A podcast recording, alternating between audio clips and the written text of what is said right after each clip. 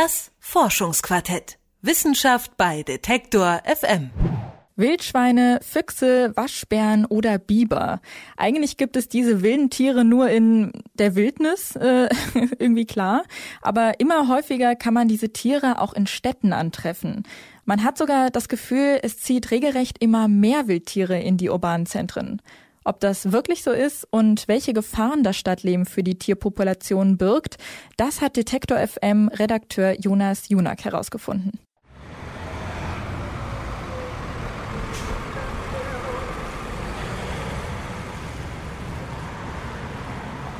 Durch den Feierabendverkehr am Berliner Südkreuz schlängeln sich Fahrradfahrer, Fußgänger, E-Scooter und ein Fuchs. Solche Beobachtungen sind in den deutschen Großstädten keine Seltenheit mehr. Etwa 10.000 verschiedene Tierarten leben in so einer durchschnittlichen deutschen Großstadt. Viele sind für uns selbstverständlich, wie zum Beispiel Stadttaube, Ratte oder Amsel, aber einige passen zwischen befahrenen Straßen, Leuchtreklame und Hochhäusern so gar nicht ins Bild. Wildschweine, Waschbären, Biber, Rehe, Marder oder eben Füchse gelten zwar als Wildtiere und haben trotzdem mittlerweile auch die Großstädte besetzt. Doch warum ist die Stadt für ein Tier, welches eigentlich den Wald und die weiten Landschaften liebt, so attraktiv? Der Zoologe und Autor des Buches Stadtnatur, eine neue Heimat für Tiere und Pflanzen, Josef Reichholf, erklärt. Sie suchen das, was sie benötigen zum Leben, nämlich geeignete Plätze und Nahrung. Und beides wird draußen am Land immer rarer. Die moderne Landwirtschaft lässt ja den Wildtieren praktisch keinen Raum mehr. Für viele Populationen bedeutet das Leben in der Stadt auch viele Tiere auf wenig Platz. Dadurch erhöht sich die Gefahr von Seuchen, aber die genetische Vielfalt kann auch dafür sorgen, dass sich Tiere schneller ihrer neuen Umgebung anpassen. Denn der urbane Lebensraum sorgt zwar für Nahrungsquellen in Hülle und Fülle, stellt viele Tierarten aber auch vor Herausforderungen, die sie so in der Natur nicht vorfinden. Ein Beispiel dafür, wie schnell sich der Habitus von Tieren ändert, wenn sie erstmal seit ein paar Generationen in der Stadt leben, hat Madeleine Ziege bei den Wildkaninchen in Frankfurt am Main gefunden.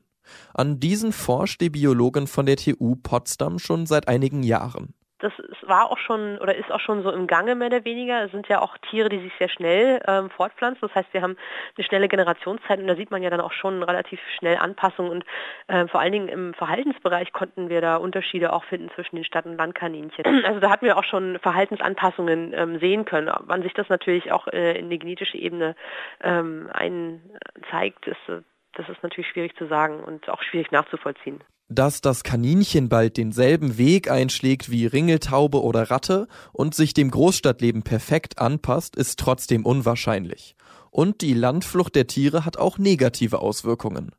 Vor allem auf Populationen, die nicht mit in die Stadt ziehen.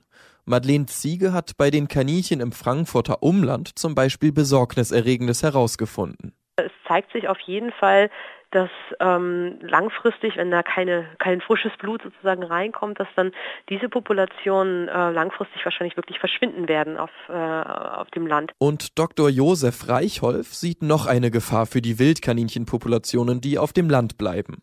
Die Erkrankung an Myxomatose, diese Viruserkrankung, hat weithin hier bei uns in äh, Bayern die Kaninchenbestände am Land draußen ausgerottet oder auf winzige Reste ausgedünnt. Das ist ganz klar, dass deren genetische Vielfalt natürlich sehr viel geringer ist als in den Stadtpopulationen. Die Landflucht kann also auch zu einem Risiko für die Tierbestände werden, die nicht mit in die Städte gehen. Doch ist die Entwicklung wirklich kontinuierlich? Also zieht es tatsächlich immer mehr Tiere in die Städte? Dazu Reichholf? Also im Prinzip ist der Besiedlungsprozess äh, mehr oder minder ans Ende gekommen weil fast alle Arten, die das können, inzwischen auch in der Stadt leben. Bei den großen, sehr lernfähigen, wie bei den Wildschweinen, ist der Prozess verständlicherweise noch im Gang, weil sie ja nach wie vor bekämpft werden. Bei den Füchsen oder bei den Mardern hat sich längst sozusagen ein Status quo eingespielt, und zwar egal in welcher Großstadt. Das ist in München nicht anders als in Berlin. Für alle Arten, denen es möglich ist, ist die Stadt mit ihrem Nahrungsangebot und den wenigen Fressfeinden also mittlerweile eine beliebte Heimat. Der Zuzug passiert aber trotzdem selten freiwillig. Mit der Ausdehnung von Nutzflächen für Ackerbau und Weidefläche, künstlich angelegten Wäldern und der Versiegelung von Böden sorgen die Menschen dafür, dass der Lebensraum auf dem Land nicht mehr von den Tieren genutzt werden kann. Ein Kaninchen braucht beispielsweise lockere Erde für den Höhlenbau und viel Gestrüpp, um sich verstecken zu können. Eine riesige Agrarlandschaft, wie man sie in Deutschland außerhalb der Stadtgebiete findet, bietet da keine guten Voraussetzungen. Josef Reichholf weiß, was passieren müsste, damit die Kaninchenbestände sich wieder erholen könnten. Ja, da könnte man sehr flapsig sagen, ganz einfach, man, müsste die Art der Landwirtschaft, wie sie bei uns betrieben wird, abschaffen. Und auch Madeleine Ziege hat klare Vorstellungen davon, was passieren müsste, damit die Tiere nicht mehr den letzten Ausweg in Berlin, Hamburg oder München suchen müssen auf dem Land wirklich umdenken und zu sagen, hey, diese offenen Landschaften, das ist äh, Gift für unsere Wildtiere, da kann sich kein Rebhuhn mehr verstecken, kein Hase findet da Schutz und eben auch kein Wildkaninchen mehr. Und ähm, da, wenn wir da langfristig wieder Wildtiere haben wollen, dann müssen wir da wirklich aktiv auch die Flächen entsprechend wieder herstellen.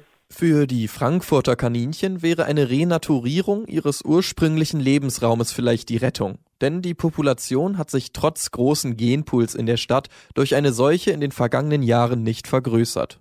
Und auch die Lebensräume in den Großstädten schwinden.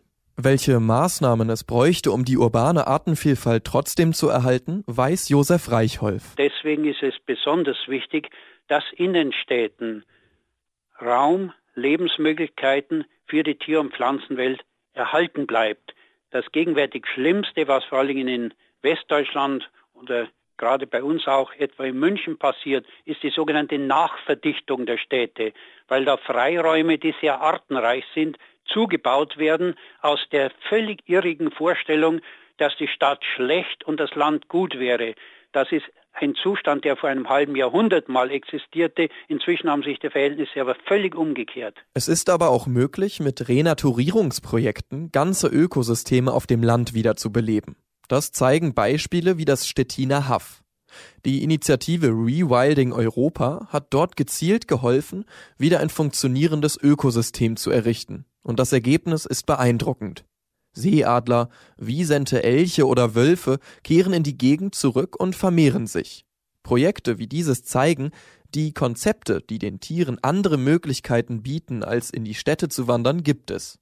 Angesichts der enormen Artenvielfalt in den Städten selbst sollten aber auch hier Konzepte zur Erhaltung von urbanen Grün- und Freiflächen angewandt werden. Das war Jonas Junak. Er hat sich mit der Landflucht von Wildtieren beschäftigt. Das Forschungsquartett gibt es zu hören auf allen gängigen Podcast-Plattformen und auf detektor.fm. Bis nächste Woche. Ciao. Das Forschungsquartett. Wissenschaft bei Detektor FM.